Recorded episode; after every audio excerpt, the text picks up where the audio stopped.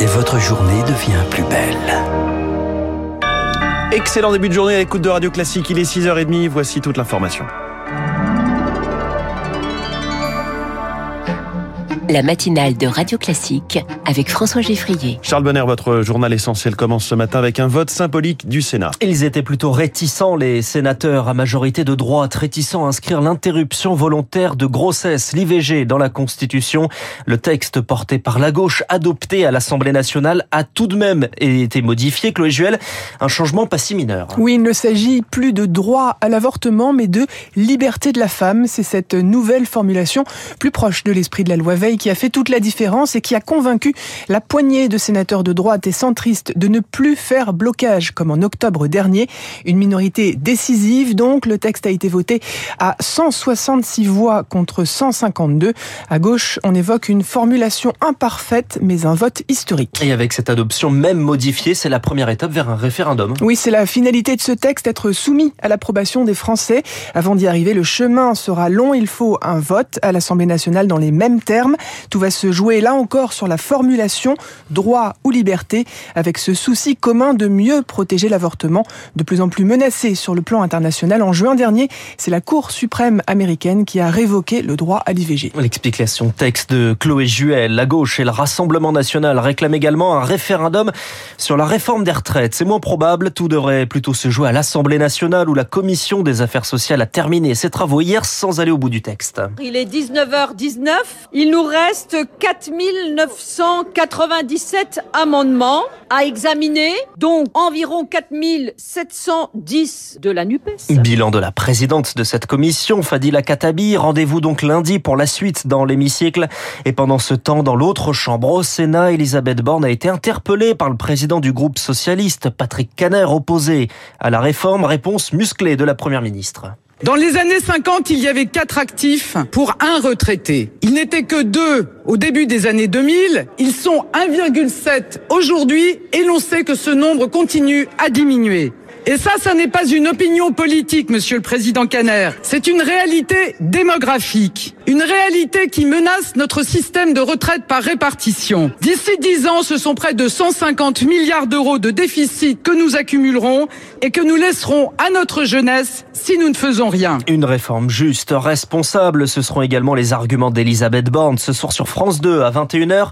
Des arguments sans convaincre, notamment les syndicats qui restent globalement unis sur le fond, mais pas tout le temps sur la forme. À la SNCF, tous les syndicats appellent à la grève mardi prochain. Pour le mercredi, c'est seulement la CGT et Sudrail. Pas de décision pour le moment. Pour le samedi 11, quatrième jour de mobilisation. Radio Classique, il est 6h33. La réforme de la police judiciaire ne convainc pas. C'est un rapport qui tombe mal pour Gérald Darmanin, écrit par le sénateur LR Philippe Dominati, d'ordinaire sur la ligne du ministre de l'Intérieur. Il juge inadapté l'idée de placer sous l'autorité d'un seul directeur tous les services de police, de peur d'un nivellement par le bas. Deux autres missions d'information sont attendues avant les négociations avec les syndicats. Elle fête ses sept ans. La loi Claes-Leonetti, le cadre qui régit la fin de vie. Une question régulièrement débattue. Faut-il autoriser le suicide assisté, renforcer le palliatif?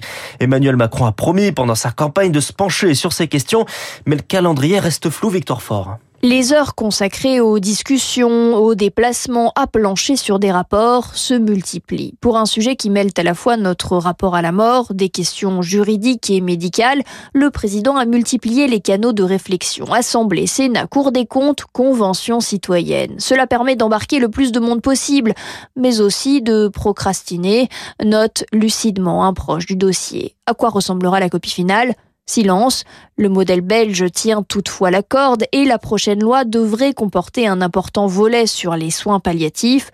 Le gouvernement s'est engagé à les développer. L'esquisse législative n'est pas encore là et l'horloge tourne. Emmanuel Macron a promis aux élus les plus impliqués une loi en 2023. La majorité des travaux, dont ceux de la Convention citoyenne, se concluent à la fin du mois de mars. Les députés aimeraient donc une loi dans la foulée. Sans garantie aucune. Et aujourd'hui, la mission parlementaire hein, chargée d'évaluer la loi Claes-Leonetti auditionne les représentants des cultes et les professeurs de droit. Il avait dû renoncer à ses postes de direction chez les Verts. Julien Bayou, visé par une enquête de la cellule interne du parti. Le dossier est clos depuis hier. La cellule estime ne pas avoir pu mener à bien son enquête. La seule accusatrice n'a pu être auditionnée. Après les déboires de Camailleux, un autre grand nom du prêt-à-porter est dans la tourmente. Koukaï, placé hier en redressement judiciaire, confronté depuis plusieurs années un environnement économique difficile. La crise du Covid n'a fait que l'accentuer. Les 121 boutiques resteront pour le moment ouvertes et les 320 salariés en activité. Mais l'avenir de Koukaï s'annonce bien sombre. David Pruvot, consultant chez Team 2 Consulting et spécialiste du secteur de la distribution. C'est un secteur d'activité qui est en souffrance quand même depuis maintenant euh, une bonne dizaine d'années. On a une baisse de fréquentation des magasins physiques de textiles de 2 à 3% par an depuis cette période. Et puis euh, aujourd'hui, bah, l'inflation amène à l'arbitrage chez les consommateurs qui forcément priorisent pas forcément leurs dépenses sur le textile. Parallèlement à ça, bah, on a aussi l'essor des ventes en ligne qui représentent aujourd'hui environ 25% des achats. Et puis enfin, dernière tendance de consommation qui peut aussi venir euh, amplifier le phénomène, c'est l'essor de la seconde main. Là aussi qui euh, contrecarre un petit peu le mode de fonctionnement habituel des magasins de textile. Un propos recueilli par Eric Mauban. Israël a mené des frappes aériennes sur la bande de Gaza cette nuit. Une nouvelle opération militaire en pleine montée de tension, des raids meurtriers suivis d'attentats à Jérusalem ces dernières semaines. Le président israélien Benjamin Netanyahu est à Paris ce soir pour un dîner à l'Élysée avec Emmanuel Macron. Une visite cruciale pour l'historien Vincent Lemire. Benjamin Netanyahu a besoin plus que tout d'une respectabilité internationale. Benjamin Netanyahu cherche à compenser ce genre d'événements par euh, des actions euh, diplomatiques bilatérales ou multilatérales. Je rappelle toujours que Israël est un des rares États de la planète à avoir été fondé euh, à la suite d'un vote de l'Assemblée générale des Nations unies. Et les dirigeants israéliens, quoi qu'ils en disent, savent très bien qu'ils ne peuvent pas euh, complètement se passer de la communauté internationale. La France est membre permanent du Conseil de sécurité, le seul membre permanent du Conseil de sécurité qui est membre de l'Union européenne. Donc d'une certaine manière, elle est la représentante de l'Union européenne auprès des Nations unies. Une propos recueillie par Marc Tédé. Les deux chefs d'État devraient également évoquer le soutien militaire à l'Ukraine. Israël hésite, mise en garde hier par la Russie. La Russie qui commémore les 80 ans de la victoire de la bataille de Stalingrad. Aujourd'hui, un défilé militaire en présence de Vladimir Poutine à Volgograd, le nouveau nom de cette ville rebaptisée en 19 1900.